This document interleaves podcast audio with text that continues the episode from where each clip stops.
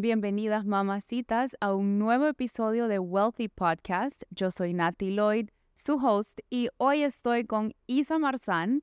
Isa es nutricionista dietista y también es especialista y con maestría en trastornos de la conducta alimentaria y obesidad. Así que Isa, welcome to Wealthy. Estoy súper emocionada por este episodio.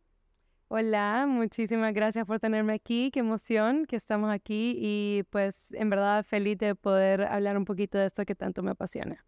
Y este es un tema eh, un poco tabú, eh, todo lo que, lo que tiene que ver con los trastornos de conducta alimentaria.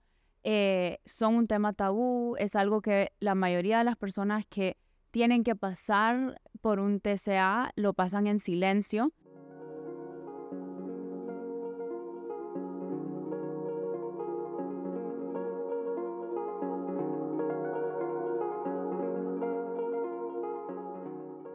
Entonces, estoy muy emocionada de que hoy estés aquí para traernos ese awareness y crear conciencia. Así que empecemos con lo, primero. Isa, contanos qué es un trastorno de la conducta alimentaria. Bueno, los trastornos de la conducta alimentaria, que ahora me voy a referir a ellos como TCA, eh, son desorden, perdón, son eh, un diagnóstico clínico y son enfermedades mentales que en realidad son bastante graves. Muchas personas lo ven y dicen, tiene un TCA, tiene anorexia, bulimia y no lo ven con la gravedad que requiere. O sea, en verdad es un tema bastante delicado.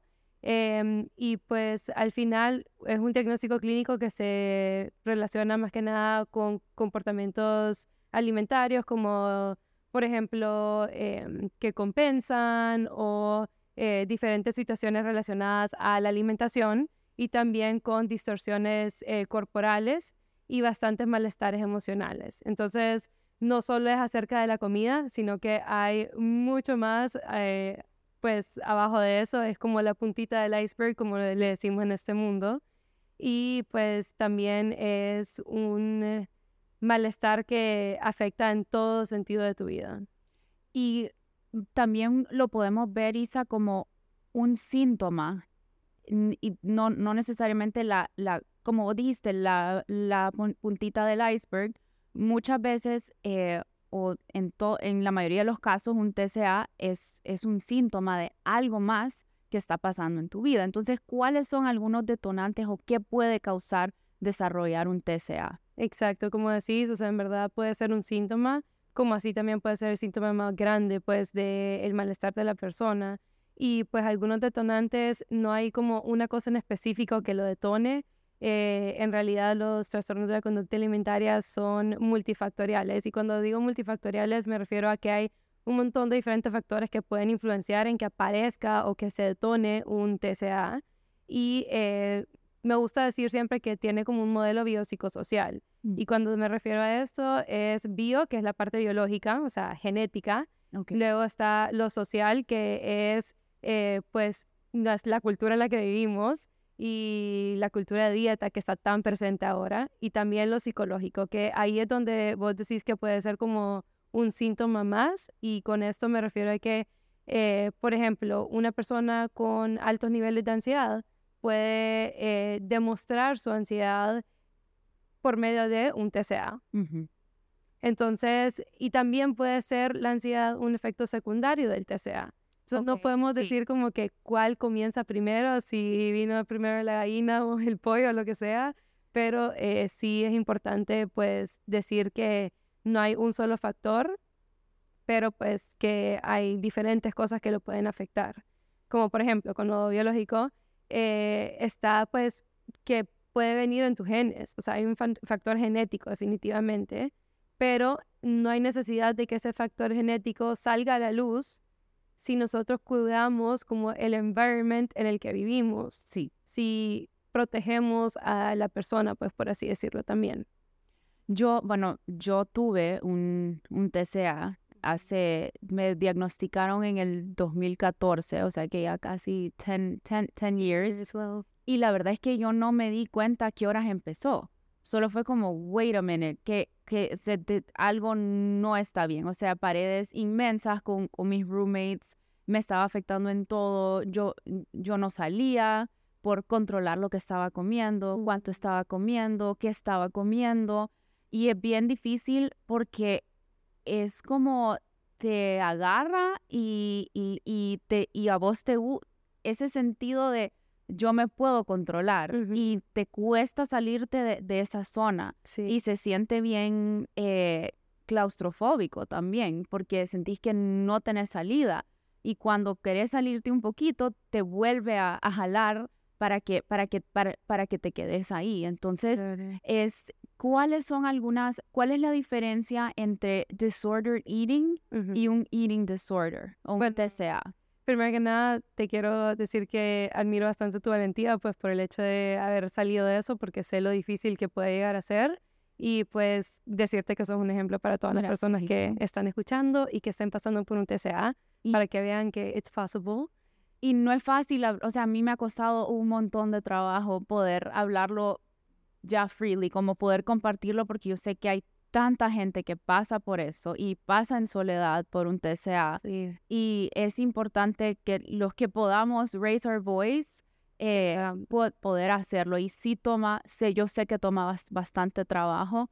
Así que, Isa, contanos un poquito de cuáles son esas diferencias, porque yo siento que en mi caso empecé con, con, con, fue como paulatino hasta que hasta que dije, wow, que si no fue no sé qué es lo que va a pasar conmigo. Claro, y en verdad eso que decís que hay una diferencia entre disordered eating y un eating disorder. O sea, disordered eating habits, que son eh, desórdenes en tu alimentación, son cosas que en verdad no son normales, que las hemos normalizado por la cultura de dieta en la que vivimos.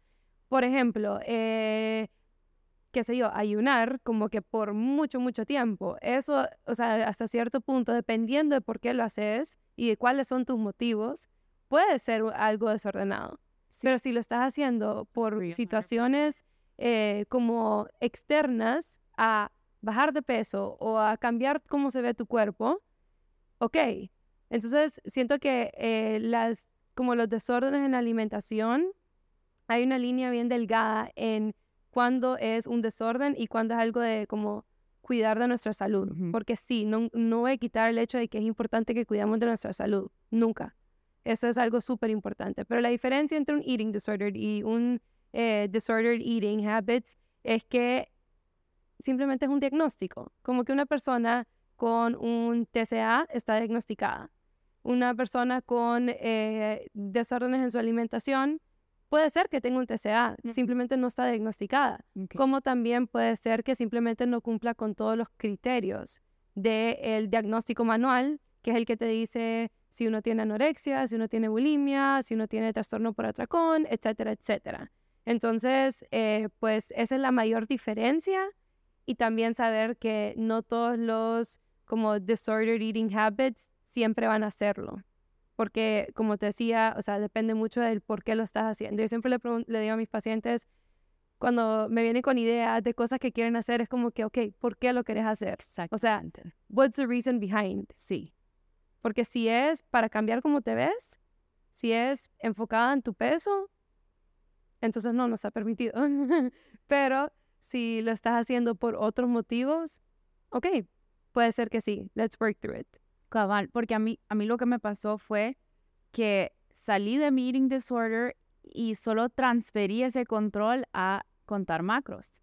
Que, como vos decís, si las cosas se hacen por una buena razón o con, con el right mindset, pueden ayudarte. Por ejemplo, fasting. Fasting es antiguo. O sea, fasting es, se hace por razones religiosas, culturales. Y a mí me encanta la parte de fasting que te ayuda a sanar. Exacto. You store trauma in your body y fasting te puede ayudar a sanar. Pero ahora viene el diet culture y agarra fasting y ya lo hace otra dieta, otro set de reglas, de restricciones, de sufrir, de sacrificarse. Entonces vamos de un extremo al, al, otro. Entonces ya empezamos a hacer fasting for the wrong reason. Exacto. To restrict, de, por sacrificarte, por bajar eh, tantas libras en tanto tiempo y ya perdés ese what is your why? Exacto. ¿Cuál, es tu por qué de querer hacer estas cosas? Entonces, yo siempre em, siempre le, le, le, le, digo a las personas, cuando quieran empezar a hacer, contar macros, hacer ayuno, háganlo de una forma guiada por un profesional para que no crucen esa, es una línea bien quedita. Y es lo que te digo, como que hay un, nunca te das cuenta hasta que ya estás del otro lado de la línea y es como, ¿en qué me metí? Correcto. Y, ahí ya estás, ya te cuesta salir. Sí. en esto, en esto, yo tuve la suerte de que cuando yo pasé por mi desorden, por mi eh, TCA, yo estaba en los estados, estaba en la universidad, había un sistema de, salud excelente, tenía todos los recursos, entonces para mí fue fácil buscar ayuda, pero a veces siento que tal vez en, en los países latinos y también en los estados, o sea, no estoy diciendo que en los estados no, pero en los países latinos un TCA es un tabú. Sí. Entonces, hablar de reconocerlo openly, decir, esto es lo que me está pasando, eh, da, da pena. Da pena porque sentís que es algo que vos, you self-inflicted, que vos, vos te lo causaste, que es por vanidad, que porque sos shallow, porque, eh, o porque no, no vale tanto como tener otra, otra enfermedad. Y eh, FYI, corregime si estoy equivocada, pero eating disorders can take your life. Definitivamente. Sí, te podés morir. Entonces, perdón por la palabra tan fuerte, pero a veces hay que, hay que ponerlo de esa manera para que las personas puedan tener eh, esa, esa perspectiva. O sea, it is not a joke. It's it's not a joke. Entonces, em, ¿cómo podemos buscar, cuál es el primer paso para buscar ayuda? ¿Cómo se trata un TCA? Ok. Eh, bueno, para el primer paso, el primer paso se puede ver bien diferente para cada persona y eso es algo que sí lo quiero decir porque eh, tu primer paso pudo haber sido vos buscar ayuda, pero en otra persona puede ser que su primer paso haya sido que lo hayan obligado a ir al médico. Entonces, el primer paso va a ser el que sea que tengas disponible mm. y puede ser que te tengan que cargar para que des ese primer paso, que necesites unas muletas para que dar ese primer paso pero lo importante es darlo, porque Nati, como decís, o sea, es bien difícil una vez que estás ahí abajo o estás metida en eso, darte cuenta que necesitas ayuda. Como que no todo el mundo tiene la dicha de decir, I need help. Sí. Porque no se dan cuenta en lo que están, o tal vez ya están muy, muy fondo, o como muy hondo en eso. Y con lo de la mortalidad que decías, definitivamente, o sea, los eating disorders tienen una tasa de mortalidad bastante alta. No es, eh, es como hay muertes que son relacionadas a los eating disorders y por eso es, pues, pero en mental health es, si no me equivoco, es la segunda eh, más alta en tasa de mortalidad. Así que, it's no joke.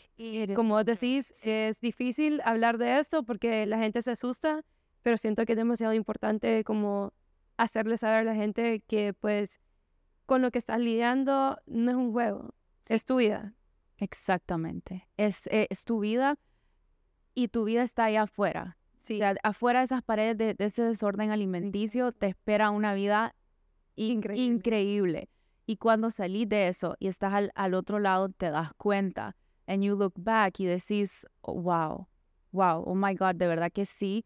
Eh, Isa, contanos un poquito cómo se ve ese healing journey. ¿Qué, qué, qué puede esperar a alguien? Porque a veces también no saber a qué me estoy metiendo eh, me puede causar esa ansiedad o, ese o pararme a buscar ayuda. Más o menos, con, y yo sé que el journey se ve diferente para todas las personas, pero en general, ¿qué es lo que podemos es, esperar?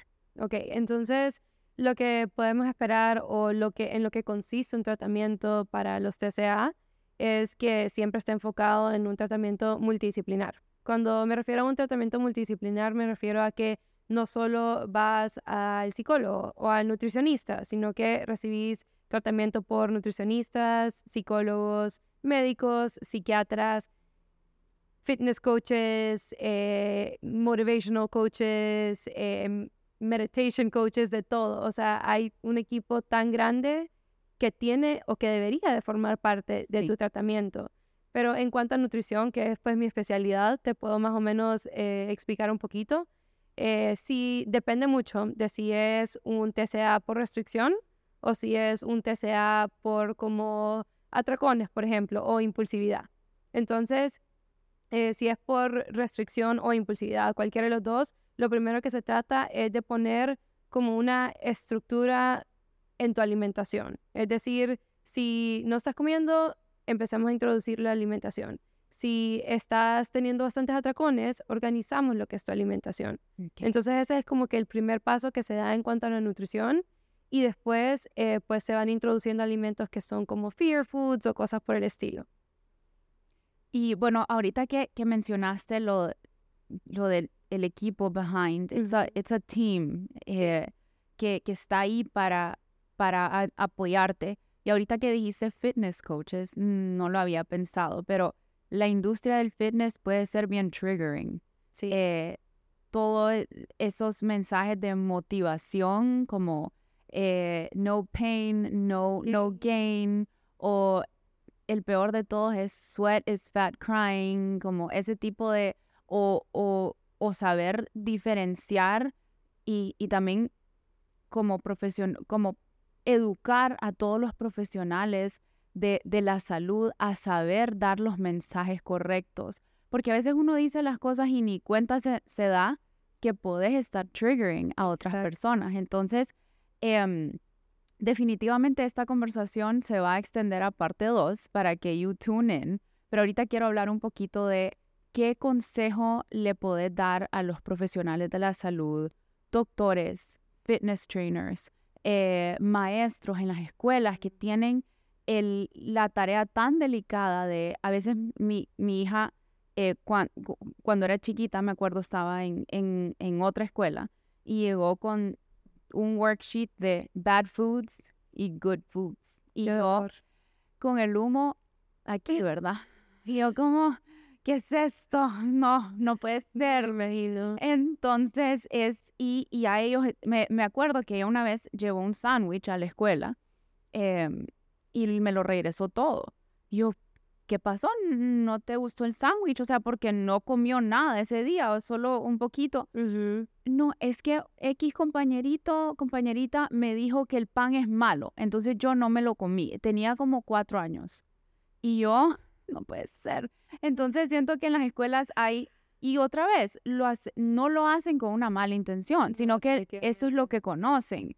¿Qué, qué consejo le puedes dar a todos estos, los profesionales de la salud, maestros, todas las personas que tienen una oportunidad de dar un mensaje y que va a ser un gran impacto? Primero que nada, creo que em, lo voy a dividir, pero eh, para los maestros creo que diría que en lugar de enseñarle a los niños eh, qué es malo o que no deberían de comer, enseñémosles cómo pueden hacer toda su alimentación y su vida en general más nutritiva. O sea, en lugar de tener ese mindset de qué podemos quitar, pensemos qué podemos añadir en todos los aspectos de la vida de los niños.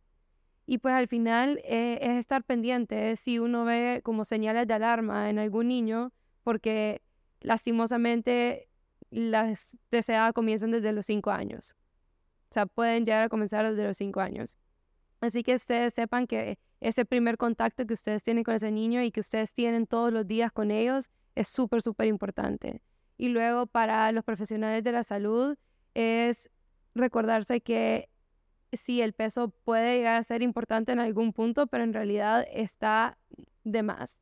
O sea, hay tanto weight, weight stigma y de hecho tengo una paciente que me decía, yo no voy al médico porque me da miedo que me pesen. ¿Sabemos cuántas personas pueden estar pasando por un, una enfermedad mucho más grande y la estamos dejando pasar porque lo primero que nos hace un médico es pesarnos? O llegas y automáticamente, y esto, esto es verídico, yo puedo, pueden haber dos eh, personas, una está overweight, una está normal y tienen la misma condición pero llega la persona que, tiene obesidad y le van a decir, vaya ejercicio y baje peso y después viene. Y, pero va la persona que está bien y ya le dan el tratamiento que necesita. Y, y o sea, tienen lo mismo y ese estigma le, sí le puede hasta llegar a costar la vida a las personas. Claro. Yo me acuerdo cuando, cuando estaba embarazada de eh, Lily, ya con, con, con, mi segunda hija, eh, en el embarazo hay mujeres que pueden ganar peso linealmente, otras tienen picos. Eh, ganar peso en el embarazo es normal, pero hasta eso queremos como controlar. Tienes que solo esto, este es el rango y ay, si te pasas, qué, qué, barbaridad. Entonces yo tenía una, eh, tenía que ir al, al endocrinólogo porque tenía algo en las, en las tiroides, nada, nada grave, pero me tocaba. El caso es que se puso tan annoying con mi peso eh, y me hacía sentir tan mal porque llegaba a veces, aumentaba 10, libras de la última vez que había llegado. Yo como yo le trataba de explicar, mire, yo, yo sé lo, o sea, estoy haciendo ejercicio, estoy comiendo bien, yo me siento súper bien, me siento, pero él insistía al punto que yo no regresé solo me dijo, ya, ya está bien, pero me tiene, o sea, tenía que regresar y en teoría él tenía que estar en el parto, pero yo dije, no quiero saber más de esta persona. Es que es, es, difícil. Es bien difícil. Y eso es tomando en cuenta que nosotros tenemos la, como tenemos un, un, un cuerpo que se puede decir de contextura delgada, pero hay personas que tienen tal vez un, que viven un cuerpo de talla grande que imagínate cuántos mensajes así reciben que solo es como que eh, duele. Sí. O sea, aunque sea una persona externa a mí, me duele porque sé que esa persona no está recibiendo el mismo trato que otra persona de un cuerpo delgado, por ejemplo. Y eso no es justo. No, no es justo y es, hora de que todo se empiece a cambiar, empezando por el hecho que sí podés pedir un blind weighing, weighing también, como dar yo ni sabía esa opción, que podías pedir eh, que te pesaran a ciegas, o no sé cómo se, se, se, translate al español, o también pedir que no te pesen. Que no te pesen. ¿Qué opciones tenemos? Que nos demos la vuelta al momento de pesarnos, o simplemente decirle al médico, no quiero saber mi peso. Y si te pregunta por qué, decirle, porque honestamente no me siento cómoda con saber mi peso porque mi peso no va a influir en la razón de por qué vengo yo aquí. Exactamente. Entonces, eso. Aprender también, el, eh, aprender a ser más, más, asertivos y, no tener miedo a ser asertivos, porque a veces nos da, nos da miedo cómo va a reaccionar, será que se va a molestar, pero es de ir haciendo ese trabajo de ponernos a nosotros primero. Y como vos decís, no quiero saber mi, mi, mi peso. Yo ya sé que mi próximo embarazo ese va a ser mi, ¿sabe qué? No quiero saber, solo no, no me interesa, yo me siento bien, si es una emergencia, dígame, pero si no, please, no quiero saber. Exacto, y eso es lo importante, estar bien, sentirte bien. Vamos a seguir esta conversación en parte 2, así que vamos a hablar un poquito sobre eh, los TCA en la, en la adolescencia, cómo qué, qué, podemos hacer, cómo podemos cultivar un ambiente mucho más eh, ya empezar a quitar ese tabú, eh, esos ambientes en que nos sintamos cómodos hablando sobre lo, lo que estamos pasando. Así que, stay tuned.